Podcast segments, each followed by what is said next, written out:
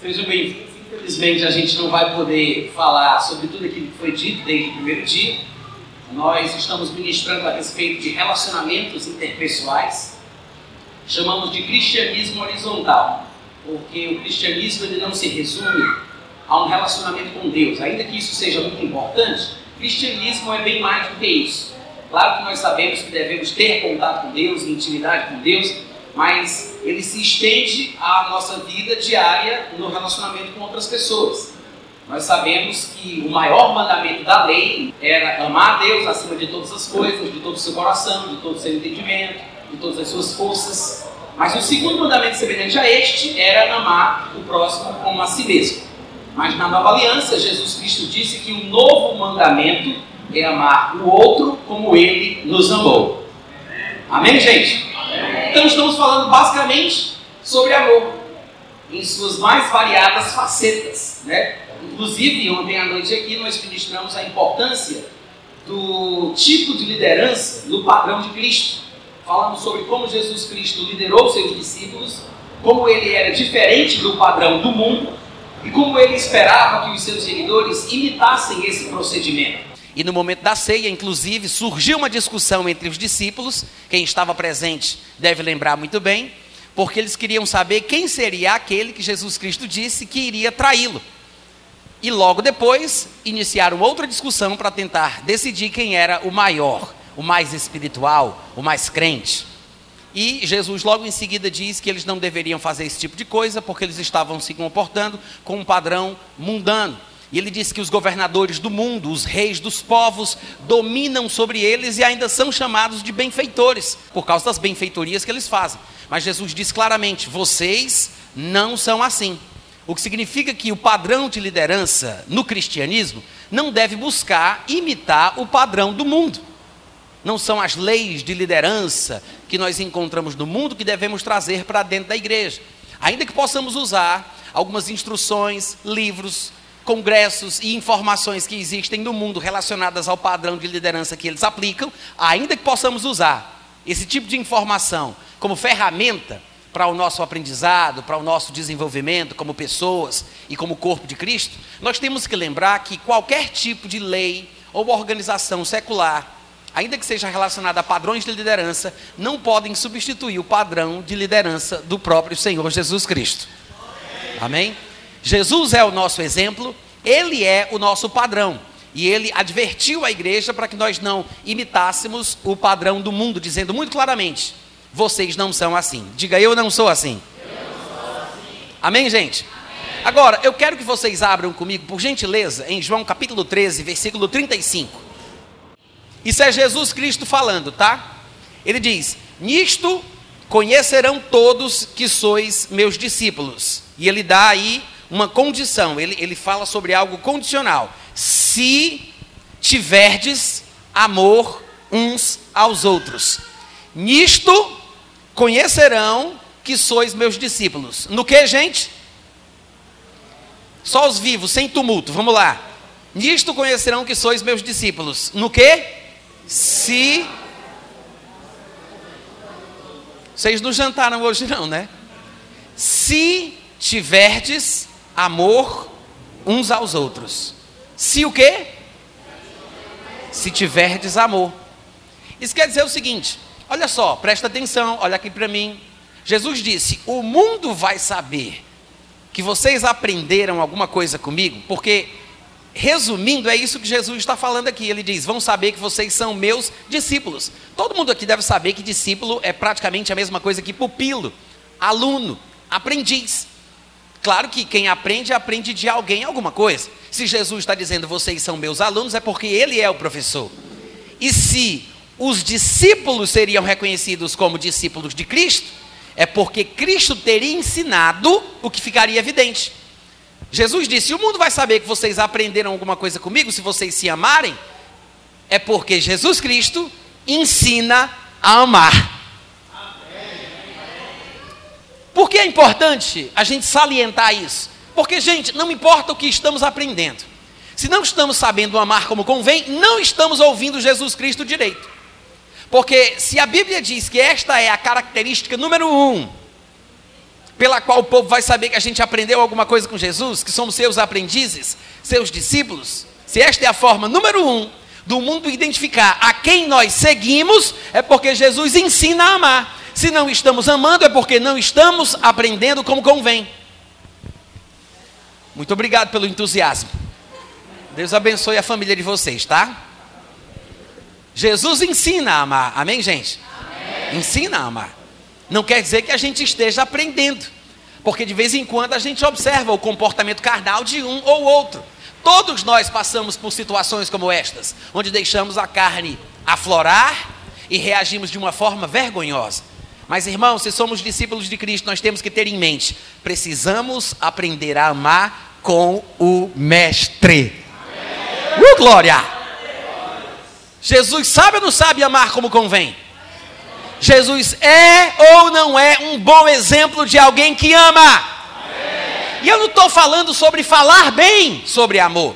Eu não estou dizendo aqui sobre falar bem a respeito do conceito do amor pelos homens. Eu não estou falando de frases prontas. Eu não estou falando de boa retórica ou de ter uma boa oratória. Eu não estou falando sobre saber se articular em público. Eu estou falando sobre não apenas de palavras sobre amor, não apenas de doutrinas relacionadas ao amor, mas eu estou falando sobre vida.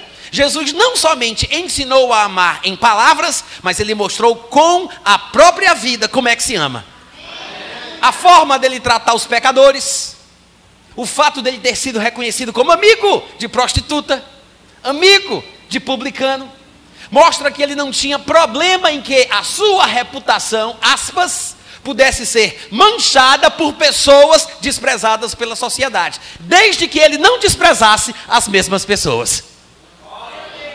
Agora, nós nos alegramos em dizer que seguimos alguém assim tão nobre, tão cheio de de caráter, né? tão cheio de amor, tão cheio de virtude.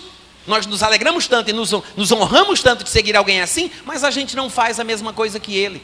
Às vezes, como cristãos, nós somos duros demais, muito carrascos, intransigentes, impacientes. Não tratamos as pessoas do mundo só porque bebem cachaça, como convém, não tratamos as pessoas bem, só porque fumam cigarro, só porque tem uma plantaçãozinha de maconha para consumo próprio. Alô? Eu não estou fazendo apologia ao uso da maconha. Eu estou falando isso porque eu tinha uma plantação de maconha no quintal da minha casa para o consumo próprio, não era para o tráfico. Amém? Amém, Amém o que, gente? Isso é brincadeira.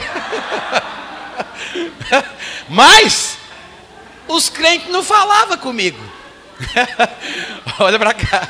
Os crentes não falavam comigo. Sabia disso? Eu tinha brinco na orelha, até hoje ele é rasgado por causa disso. Minha orelha é rasgada, porque o pessoal brincava puxando a minha orelha. Eu tinha um cabelão grandão, andava com roupas rasgadas, tinha essa plantação de maconha no quintal da minha casa, para o consumo próprio, amém? Mas ninguém falava comigo. Misericórdia é a palavra certa. Ninguém falava comigo, ninguém se importava. Tinha gente que tinha até medo, que andava longe de mim. Mas irmãos, que cristianismo é esse que a gente vive se a gente não acredita que um maloqueiro que um maconheiro, que um bebedor de cachaça, se a gente não acredita que uma pessoa como essa pode ser transformada. Porque se a gente não demonstrar amor com as nossas palavras, com os nossos gestos, eu quero saber o que é que essas pessoas vão ler, porque a Bíblia que a gente lê, eles não leem. A única Bíblia que eles consideram é a vida que a gente vive. Às vezes tratamos as pessoas tão mal que quando queremos pregar o evangelho para estas mesmas pessoas, eles não ouvem o que a gente diz porque as nossas ações falam mais alto. Vocês entenderam o que eu falei? Nossas ações estão gritando tão alto que eles não conseguem ouvir o que a gente tem para dizer.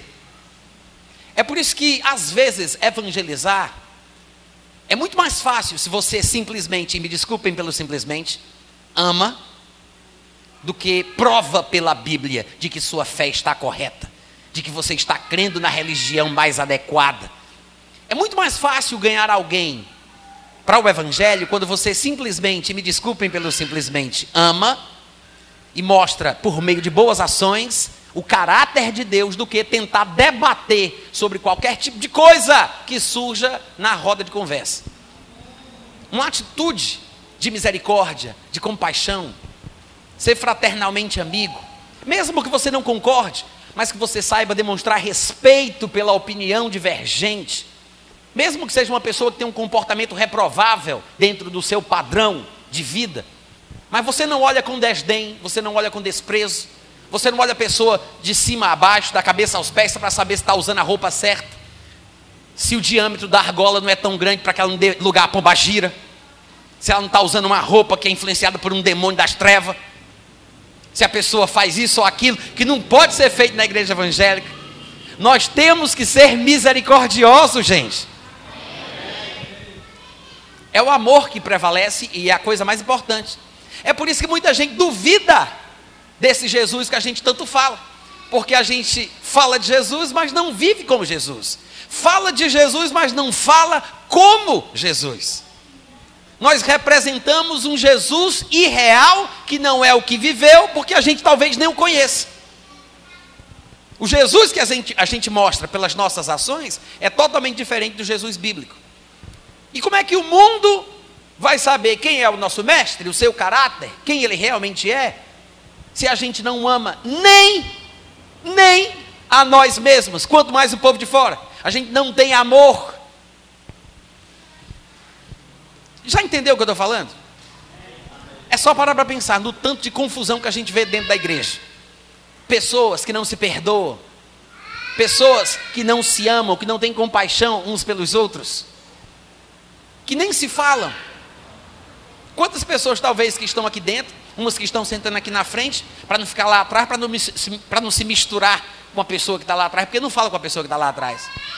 Pessoas que estão de mal, com raiva. E às vezes as pessoas até fazem alguma coisa errada contra nós. E você acha que tem o direito de não perdoar porque a pessoa pecou contra você. Mas hoje à noite, nós vamos falar sobre perdão como uma expressão de amor.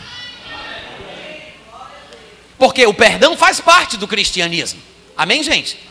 E é bom que você entenda que não tem como perdoar quem te faz o bem.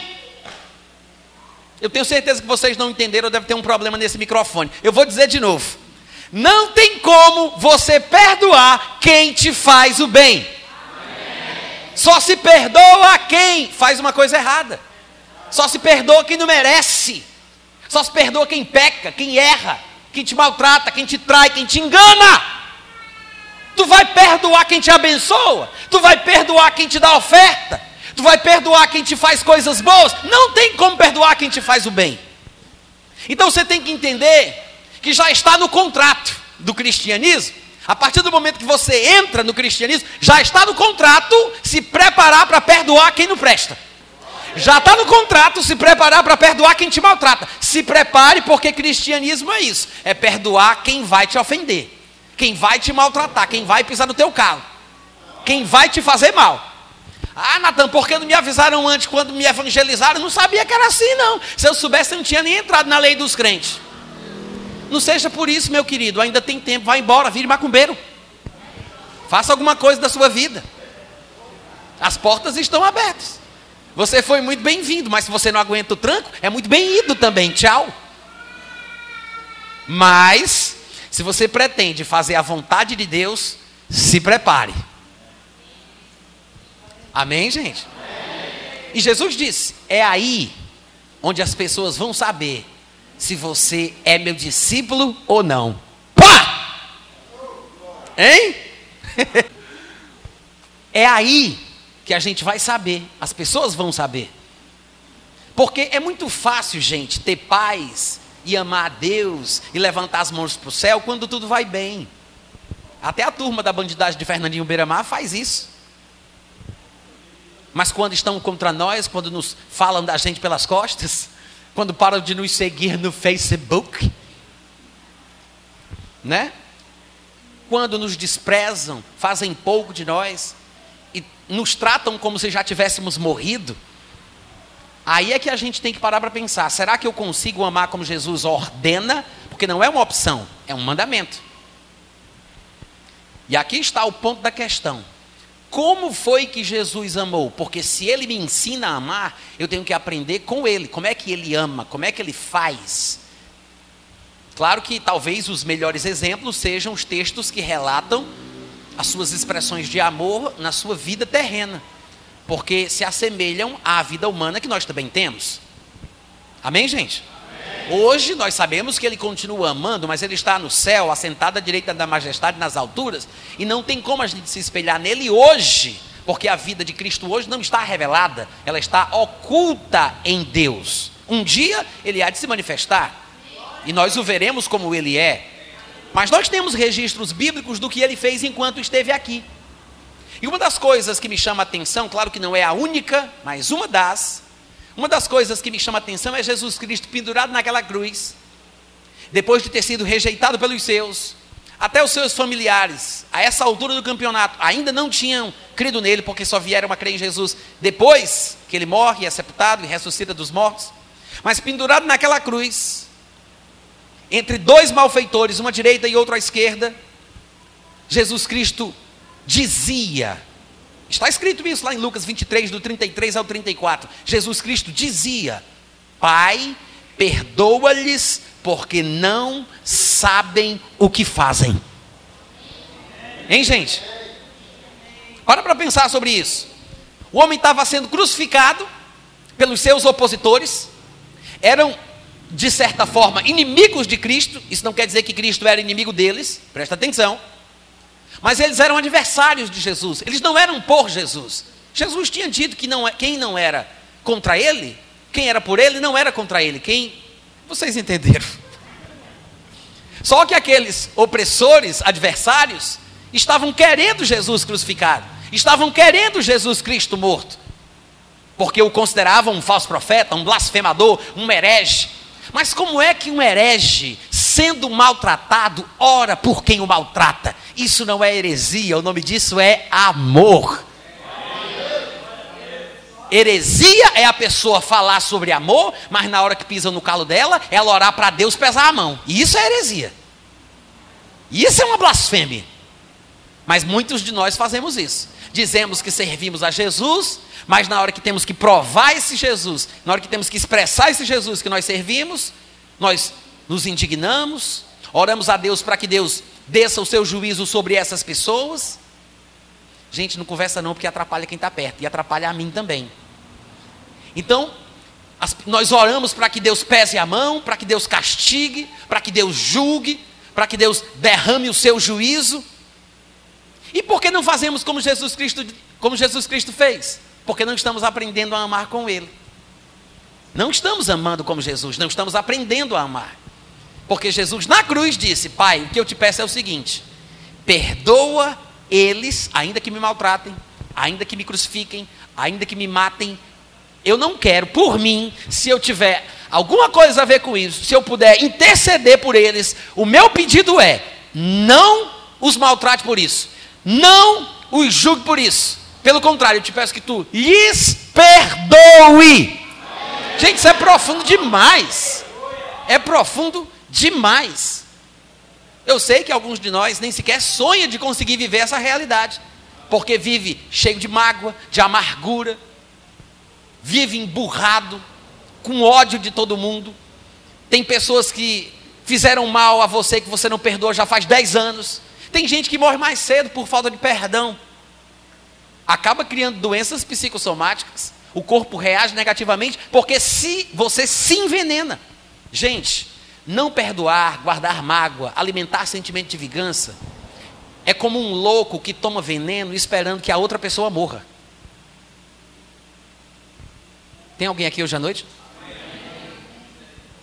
É? Não perdoar guardar mágoa, alimentar sentimento de vingança, é como um louco que toma o veneno esperando que a outra pessoa morra. Sabia disso? Para para pensar no que você tem alimentado em seu coração, em seus sentimentos, no seu interior. Seja lá quem for. Pode ser a sua sogra, pode ser o seu filho, a sua filha, o seu pai, a sua mãe, a sua tia, pode ser o seu esposo, pode ser o seu marido, a esposa,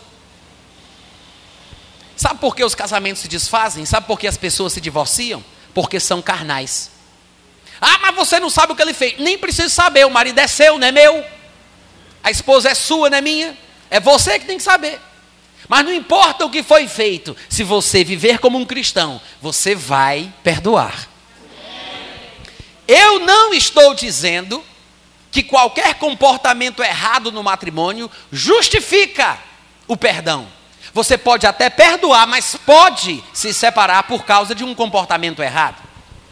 Alguém me pergunta: e se o marido bate na mulher? Em primeiro lugar, se a mulher não estiver provocando o marido para ele bater nela, se a mulher realmente não tem culpa, porque às vezes a mulher pode provocar o marido para depois se fazer de vítima. Eu não estou falando de vocês, não, estou falando dos primos de vocês. Mas tem quem faça isso. Mas se a mulher não tem culpa, em primeiro lugar, não fique parada esperando levar a pancada. Corra! Até isso eu tenho que ensinar, meu Deus do céu. Se o marido quer bater na mulher, corre! E doido é o marido que inventa de querer bater na mulher, pode morrer envenenado no próximo almoço. Fica a dica. Eu não vou nem dizer amém, que eu tenho medo de, você, tenho medo de vocês responder.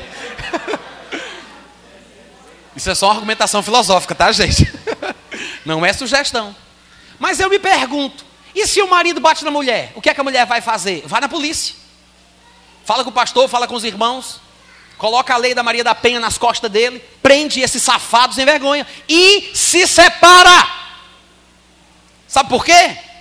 Porque o espancamento é uma afronta ao próprio casamento.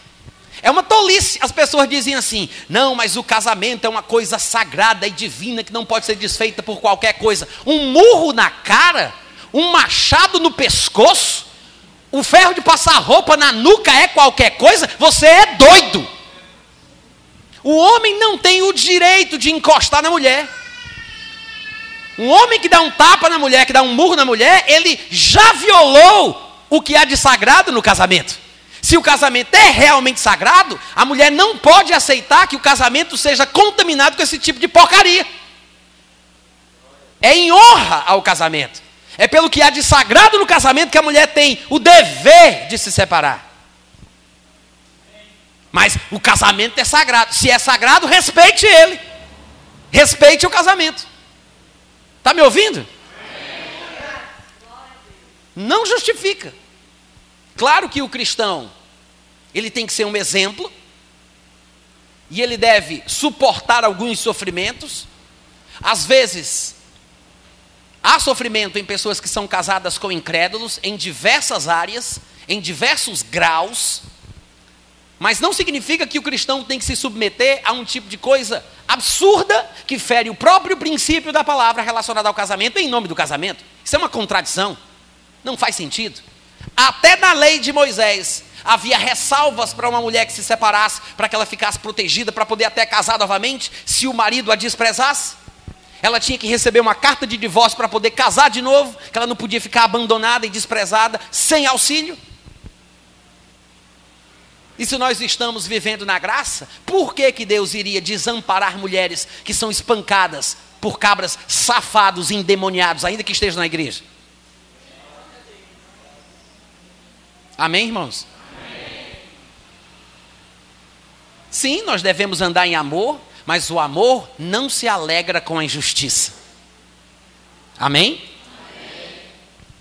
E alguém diz assim: Mas Jesus não disse que se alguém der um tapa na minha cara eu tenho que oferecer o outro lado? Não é de verdade, não, abestado. Ele não está falando sobre você levar um tapa, ele pede com licença, em nome de Jesus, ou oh, está aqui. Não foi isso que ele disse, não. Aí, Natan, como é que você sabe? Porque quando o pessoal tentava apedrejar ele, ele fugia. Tentavam jogar ele de cima do penhasco, ele passava por entre a multidão porque não era chegada ainda a sua hora. Tentavam matar Jesus, ele saía pela tangente. Tentaram matar Paulo, Paulo correu. Paulo desceu até num cesto para salvar a sua pele. Se esses homens de Deus fugiam, por que, eu não posso fugir, criatura? Eu estou pregando muito bem hoje à noite. Cadê os amigos, aleluia? O que é que Jesus quis dizer com esse negócio de se alguém te der um tapa na tua face e oferece a outra? Ele quis dizer o seguinte: se alguém te ferir, é como uma linguagem figurativa. Se alguém te magoar, se alguém te ofender, você tem que perdoar essa pessoa de uma forma tal que você vai dar a ela uma segunda oportunidade de te ferir uma segunda vez, do mesmo jeito. Amém? Amém? É o perdão como expressão de amor que se aprende com Jesus Cristo, que é o nosso mestre. Afinal de contas, a Bíblia diz: Jesus na cruz, eu acabei de ler, lá em Lucas 23, 33, 34.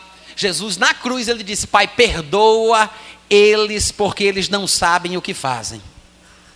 Eles não sabem o que fazem. Perdoa-os. É tão profundo isso que quando Paulo vai argumentar a respeito do porquê nós recebemos Jesus como Senhor da nossa vida, ele diz em 2 Coríntios capítulo 4, se eu não me engano, versículo 14, que o amor de Cristo nos constrange. Sabe o que é ficar constrangido com uma situação? Você não merecer, você não ser ninguém, você não é importante, você não fez por onde, mas alguém te trata com honrarias que realmente não são compatíveis com o seu comportamento. A pessoa é tão boa, é tão generosa, é tão graciosa que você fica constrangido. Tem gente que nos trata tão bem que a gente fica sem graça, constrangido. Pois bem, a Bíblia diz: o amor de Cristo nos constrange. Uh, nos constrange. Porque é demais. Não tem como a gente não ficar constrangido. Só que os seus seguidores, os seus discípulos, devem expressar o mesmo tipo de amor. E graças a Deus nós temos exemplos na Bíblia de homens, mulheres que, imitando a Cristo, também na questão do amor, deixaram registrado um comportamento exemplar. E eu vou citar um só. Se chama Estevão. Estevão era um homem, diz a Bíblia, cheio do Espírito Santo, cheio de fé, cheio de poder, fazia inclusive sinais e maravilhas entre o povo. Mas este homem um dia começou a pregar pela sabedoria do Espírito Santo, através da qual ele falava, e o povo que o ouvia, judeus religiosos, se irritavam contra ele e quiseram matá-lo. De fato, no versículo 59 de Atos, capítulo 7, Atos, capítulo 7, versículo 59, está escrito que apedrejavam Estevão porque estavam com raiva das coisas que ele dizia. Ou seja, nem sempre quando você fala debaixo da unção do Espírito Santo, as pessoas vão viver de alegria. Elas vão ficar com muita raiva. Porque nem sempre aquilo que Deus tem para dizer é o que as pessoas gostariam de ouvir, ainda que seja o que elas precisam. Mas às vezes, pela carnalidade e pela liberdade que temos de reagir como nós sentimos, às vezes ficamos com raiva de uma pregação ungida. Aconteceu isso com Estevão. Apedrejavam Estevão que invocava e dizia: Bando de sem vergonha! É isso que ele falava? Seus endemoniados! Vão para o inferno, tudo em pá, pá, pá, pá! Foi isso que ele fez? Não. O que foi que ele fez? Ele invocava e dizia: Senhor Jesus, recebe o meu espírito. E ajoelhando-se, clamou em alta voz, dizendo: Senhor, não lhes imputes este pecado. E foi com estas palavras que ele morreu. Uh, glória! Que coisa linda! As últimas palavras que Estevão falou, hein? As últimas palavras foi: não lhes impute este pecado.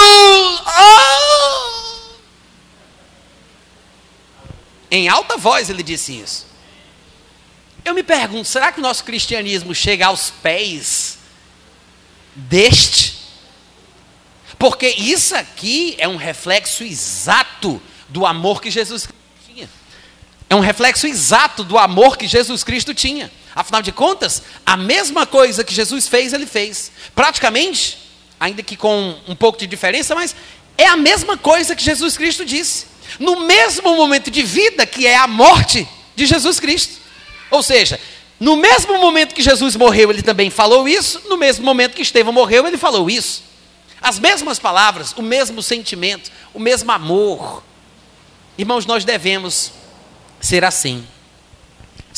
Não só na hora da morte, tá? Que alguém poderia pensar, ah, ainda bem que é na hora da morte. Vou viver como eu quero, né? Vou logo esculhambar com todo mundo que está me devendo, vou mandar matar. Quando eu estiver morrendo, eu digo, Deus, perdoa essa miséria. Não é na hora da morte. E tem gente que muitas vezes diz assim: não, eu perdoei, irmão Natan. Ah, perdoou e por que você fala tão mal da pessoa? Não, eu perdoei, mas vai morrer para lá, né? Isso não é perdão. Isso não é perdão. Lembra de dar outra face? Isso é o perdão cristão. É você perdoar a pessoa de uma forma tal que ela tem a condição de até te maltratar de novo da mesma forma uma segunda vez. Amém, gente? E é interessante porque durante os dias que nós estivemos ministrando aqui, desde a quinta-feira à noite, eu falei, em um desses momentos, em uma destas ocasiões, eu falei que dos pilares do cristianismo, há três que são citados pelo nome, que são dignos de nota: fé, esperança e amor. Mas dos três, qual é o maior deles? O amor é o maior. Porque afinal de contas, a fé, ela muda as circunstâncias. A esperança muda a pessoa que a possui. Porque quem tem esperança tem um novo semblante, tem uma expectativa positiva, muda a pessoa que possui esperança. Mas o amor é o único que é capaz de mudar os outros. A fé muda as coisas, as circunstâncias, a esperança muda a pessoa que a possui, mas o amor muda as pessoas com quem nós convivemos. Porque se eu amo, se eu vivo uma vida de amor, eu transbordo esse amor através das minhas ações, das minhas palavras, do meu tratamento, as pessoas que me veem, as pessoas ao meu redor vão ser profundamente tocadas e vão mudar. Nós acabamos de ler sobre um homem que foi apedrejado e enquanto estava sendo apedrejado, pelo que cria, pelo que vivia, ele orava a Deus para perdoar os seus assassinos. E o que é interessante é que em Atos 26, aliás, em Atos capítulo 7, no versículo 58, diz que lançando Estevão fora da cidade, o apedrejaram. As testemunhas deixaram suas vestes aos pés de um jovem chamado Saulo ou Paulo. Ou seja, Paulo estava vendo o apedrejamento de Estevão, e obviamente, se ele estava segurando as roupas do homem para que os outros pudessem apedrejá-lo, Paulo estava perto o suficiente para poder ouvir o que Estevão disse. Não pense que isso não surtiu efeito no coraçãozinho de Paulo. Não pense que não surtiu efeito. Tanto é que quando Jesus lhe aparece, porque Paulo relata que Jesus apareceu a ele enquanto ele estava num determinado caminho, a Bíblia diz que Paulo caiu por terra lá em Atos 26, 14. Paulo caiu por terra e ele ouviu uma voz que falava com ele em língua hebraica: Saulo, Saulo, por que me persegues? E aí Jesus acrescenta uma coisa bem interessante, como aquele que conhece os corações, como diz a Bíblia em Atos capítulo 15, versículo 8. Jesus disse: Dura coisa é recalcitrares contra os aguilhões. a gente não entende o que significa a frase porque a gente não tem interesse de saber. Mas se a gente pegar um dicionário e for atrás dessas palavrinhas para saber o que foi que Jesus disse, vai ficar mais fácil. Recalcitrar é oferecer resistência. É a pessoa ser orgulhosa, ela não abrir mão, não amolecer o coração. Ela oferecer resistência, resistir. Então, Paulo estava nessa condição, recalcitrando, resistindo. Alguma coisa estava incomodando Paulo. É como se houvesse ali uma pedra no seu sapato, colocando aqui numa expressão idiomática mais conhecida da gente, né? Era uma pedra no sapato de Paulo. Algo o incomodava, mas ele não cedia. Ele resistia. Ele resistia. E Jesus disse: Você está recalcitrando contra os aguilhões. Aguilhão é uma espécie de espeto, é uma, é uma pontinha, é, é uma coisa pontiaguda que se coloca na ponta de uma lança para levantar o boi quando ele está cansado, ou o animal que está carregando o seu dono. Então, quando ele senta, no caso, num trabalho no campo, ou para locomoção, e ele está cansado e se senta, aí o, o, dono do animal, ele espeta o animal com um aguilhão para que ele possa se levantar e caminhar. Paulo estava sentindo isso, porque as coisas que ele via testemunhavam a favor do evangelho de Jesus Cristo, mas ele oferecia resistência. Então Jesus disse: é difícil, viu? Recalcitrar contra os aguilhões. Dura coisa é para você, é difícil, Paulo, que você ofereça resistência a isto que está te perturbando em teu interior, porque Jesus sabia o que estava no coração de Paulo. Paulo viu a reação de Estevão, irmãos, eu creio que aquilo que ele viu através de Estevão foi uma semente plantada no coração deste homem para que ele cedesse a Jesus posteriormente. É provável que seja isso que Jesus esteja querendo dizer aqui. E o que é interessante é que nós devemos aprender a perdoar como Jesus perdoava. que foi exatamente o que Estevão fez. Serve de exemplo. E serve de exemplo para nós.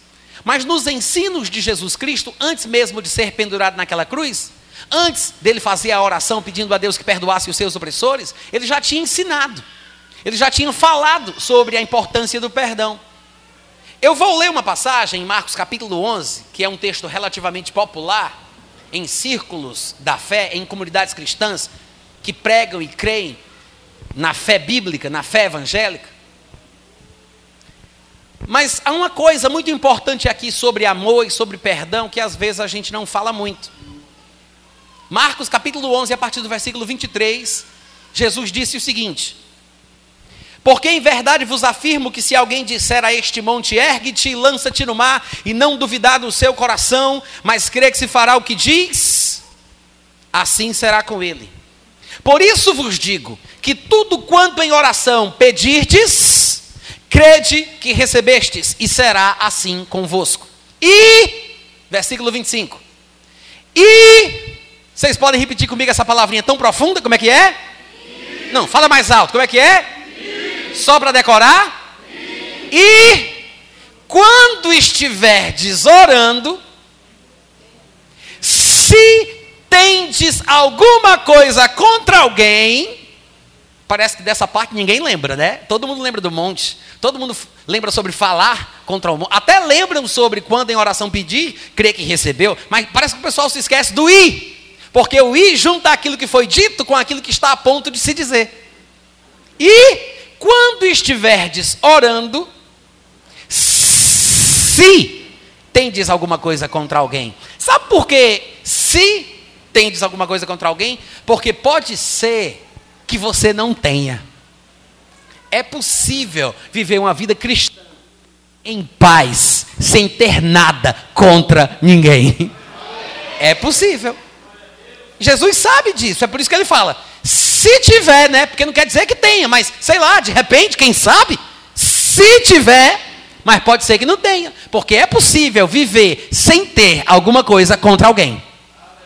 Não quer dizer que não vai ter gente que tem alguma coisa contra mim. Mas Jesus, neste momento, não está falando sobre isso. Ele não está falando, e quando você estiver orando, se tiver alguém que tem alguma coisa contra você, nem ore, parou, porque vai causar interferência.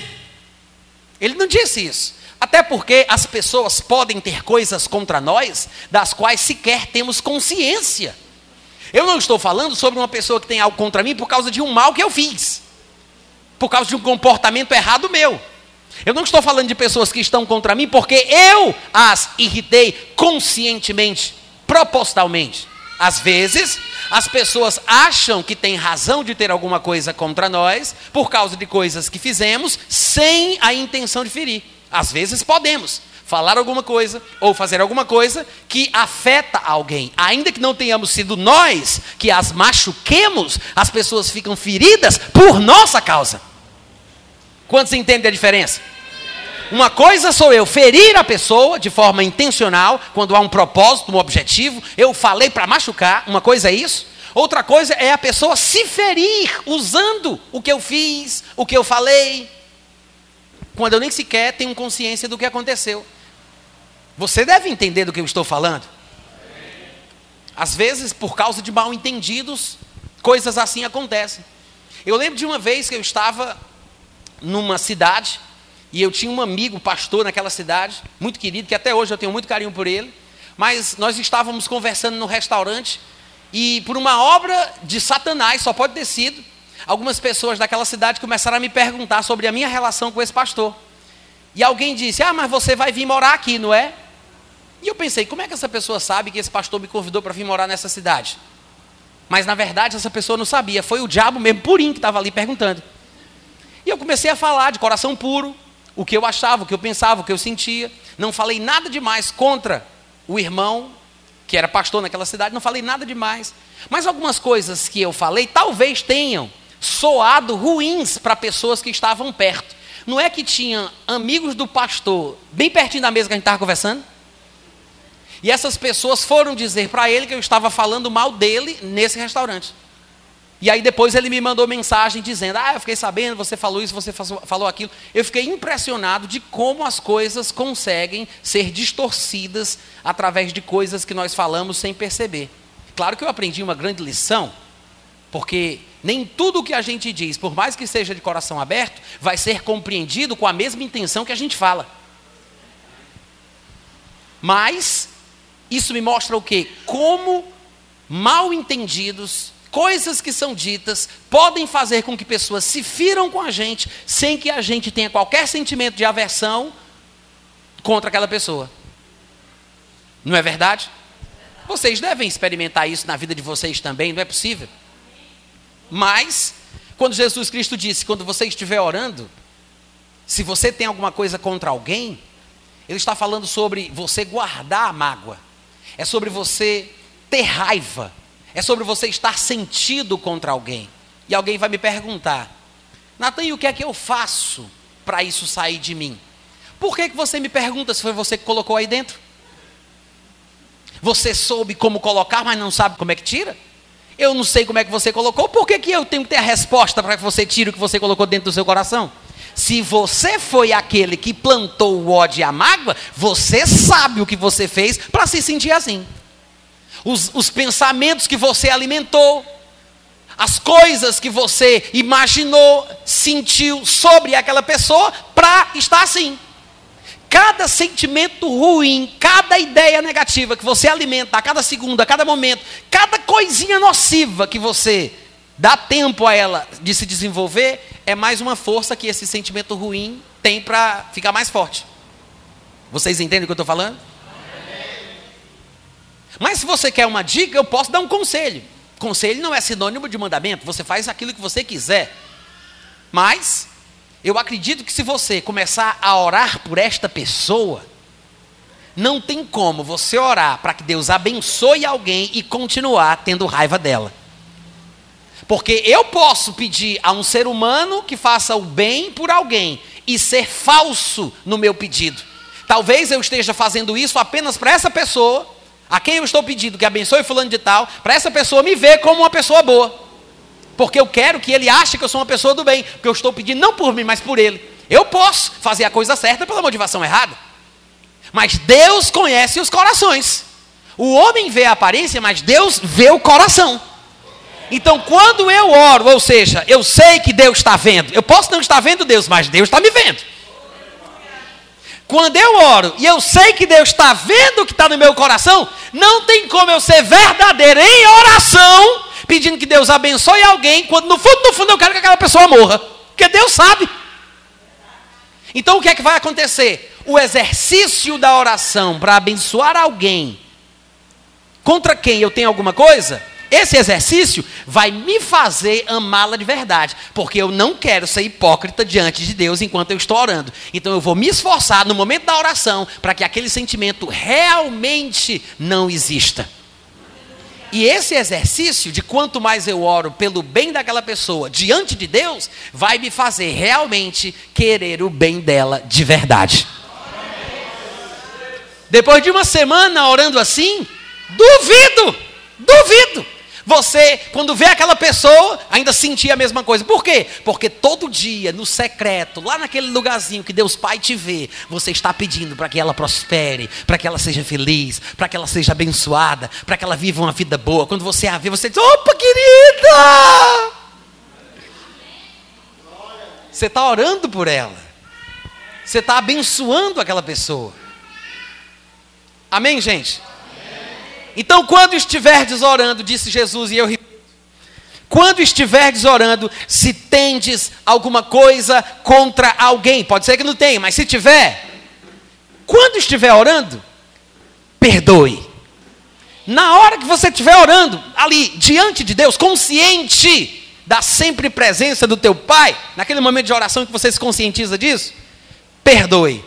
Para que o vosso Pai Celestial vos perdoe as vossas ofensas. O problema é que tem gente que só quer perdoar porque senão não recebe perdão. Bom, se o meu pai não vai me perdoar as minhas ofensas, então eu vou ter que perdoar de qualquer jeito. Está perdoado em nome de Jesus. Está perdoado em nome de Jesus.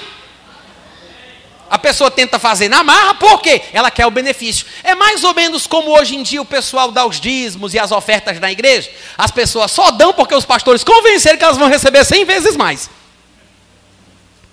Que se a pessoa não tiver certeza que vai receber de volta, ela nem dá. Tem gente que só dá porque vai receber.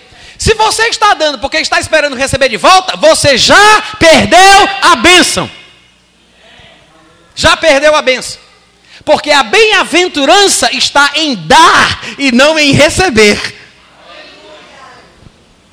Não dê para receber. Ainda que seja bíblico esperar alguma coisa de volta, ainda que a Bíblia ensine a tal da lei da semeadura, porque é aquele que planta colhe, e a Bíblia ensina que existe realmente uma relação em dar e receber de volta. Mas se você está dando por causa disso, você está colocando o foco na coisa errada. Da mesma forma, se você está perdoando só porque, se você não fizer isso, Deus não te perdoa, que cristianismo fajuto é esse, rapaz? Você tem que amar como Jesus amou. Você tem que perdoar considerando o valor que essa pessoa tem aos olhos de Deus, não pelo que ela representa para você, não pelo que ela faz ou fez ou deixou de fazer por você, mas pelo que Deus pensa a respeito dela. Porque aquele Jesus que morreu na cruz, que derramou o seu sangue entregou a sua vida, não foi só por você, coisa linda. Foi por essa pessoa que você pensa que não presta também. Amém, gente? Agora, como é que um cristão então deve orar em relação a isso, sobre o perdão? Vamos, nós sabemos que existem duas realidades. Existe o mundo ideal e existe o mundo real, né? O cristianismo ideal é que nós pudéssemos viver a palavra de Deus de forma integral, 100%. Mas o cristianismo real nem sempre atinge o patamar mais elevado. Mas o cristianismo, o cristianismo ideal, o cristianismo ideal, que é aquele padrão pelo qual a gente almeja, a gente vive, a gente, é o nosso alvo, ainda que não seja o real que a gente está vivendo, mas o cristianismo ideal foi ensinado por Jesus quando ele falava sobre o tipo de oração que a gente deveria fazer. Todo mundo lembra daquela oração que é chamada de oração do Pai Nosso? Que os evangélicos às vezes desprezam porque pensam que é coisa de católico? Alô, estou falando com vocês. Aquela oração é lindíssima. Não, Jesus não estava querendo que a gente repetisse numa certa frequência, como se fosse uma reza. Não é repetir como uma reza. Mas aquilo ali é um esboço, é uma espécie de rascunho de como nós devemos manter uma vida diária de oração. E entre os princípios que ele ensina naquele momento, ele diz uma coisa que eu acho que a gente nunca entendeu. No versículo 12 de Mateus capítulo 6, Jesus diz assim: eu vou ler um pouquinho do contexto para vocês lembrarem a ocasião, tá? Versículo 9: Jesus diz: Vocês vão orar assim. Isso é Jesus ensinando para os seus discípulos como é que eles devem orar. Vocês vão orar assim: Pai nosso que estás nos céus, santificado seja o teu nome. Venha o teu reino, faça-se a tua vontade, na terra do jeito que é feita no céu. Aí ele diz: O pão nosso de cada dia nos dá hoje. Perdoa-nos as nossas dívidas, assim como nós temos perdoado aos nossos devedores. E eu não vou nem continuar a oração, porque é esse versículo 12 que realmente me interessa. Mas eu quero que você observe que o que eu acabei. Olha aqui para mim, presta atenção. Olha para cá. O que me interessa é que isso que eu acabei de ler se contrasta com o que a gente leu em Marcos 11. Porque lá em Marcos 11, que foi o último texto da Bíblia que a gente explanou, Jesus dizia que se quando a gente estivesse orando, tivéssemos alguma coisa contra alguém, nós perdoássemos para que o nosso Pai celestial nos perdoe as nossas ofensas. Então, eu perdoo para que Deus me perdoe. Às vezes lembramos desta verdade e talvez por isso interpretamos errado o que eu acabei de ler em Mateus 6,12. Porque agora Jesus ele fala de forma inversa do que foi dito lá. Mas eu acho que a gente lê com o entendimento de Marcos 11. Mas aqui Jesus não está falando a mesma coisa de Marcos 11, como a gente leu no versículo 25. Aqui, em Mateus 6,12, ele diz assim: Quando você estiver orando, você vai dizer: Pai, perdoa-nos as nossas dívidas, assim como nós perdoamos. Ele não falou sobre sobre nós perdoarmos como Deus nos perdoa. Ele falou sobre Deus me perdoar como eu perdoo. Isso é tão forte e é tão assim inesperado que as pessoas não entendem o que Jesus disse. Porque Jesus está falando que um cristão que vive o padrão de vida ideal, o cristianismo ideal, deve ser tão elevado que a pessoa tem que ter a ousadia de se voltar para Deus e dizer: Pai, me perdoa como eu perdoo. o que é isso, gente? Jesus está dizendo que eu tenho que ter a ousadia de pedir para Deus me perdoar do jeito que eu faço com os outros. Vocês não estão entendendo, não, não é possível. Quem não está entendendo, continua calado. Deixe de ser fingido, não diga amém, não, que eu sei que você não entendeu. Jesus está dizendo que nós devemos orar pedindo a Deus para nos perdoar do jeito que a gente perdoa quem nos ofende.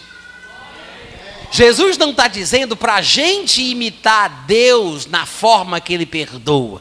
Ele está dizendo que a gente tem que viver um cristianismo tão elevado que quando a gente for orar a Deus por perdão, a gente tem que dizer: Deus, perdoa do jeito que eu perdoo. Pai, assim como perdoa as nossas dívidas, assim como nós perdoamos os nossos devedores. Amém, irmãos? Agora eu te pergunto: você está vivendo esse cristianismo inculpável, excelente, cheio e pleno de amor, a ponto de você ter a ousadia de abrir a sua boca e dizer isso na cara de Deus? Me perdoa do jeito que eu perdoo? Me perdoa como eu faço? Porque se você estiver perdoando dessa forma, nesse padrão divino e elevado, você pode ter confiança de pedir o seu perdão a Deus sem medo algum. Vamos para o intervalo, depois a gente volta. Dez minutinhos, tá? Vão em paz. Tem livros meus ali atrás, gente. Obrigado.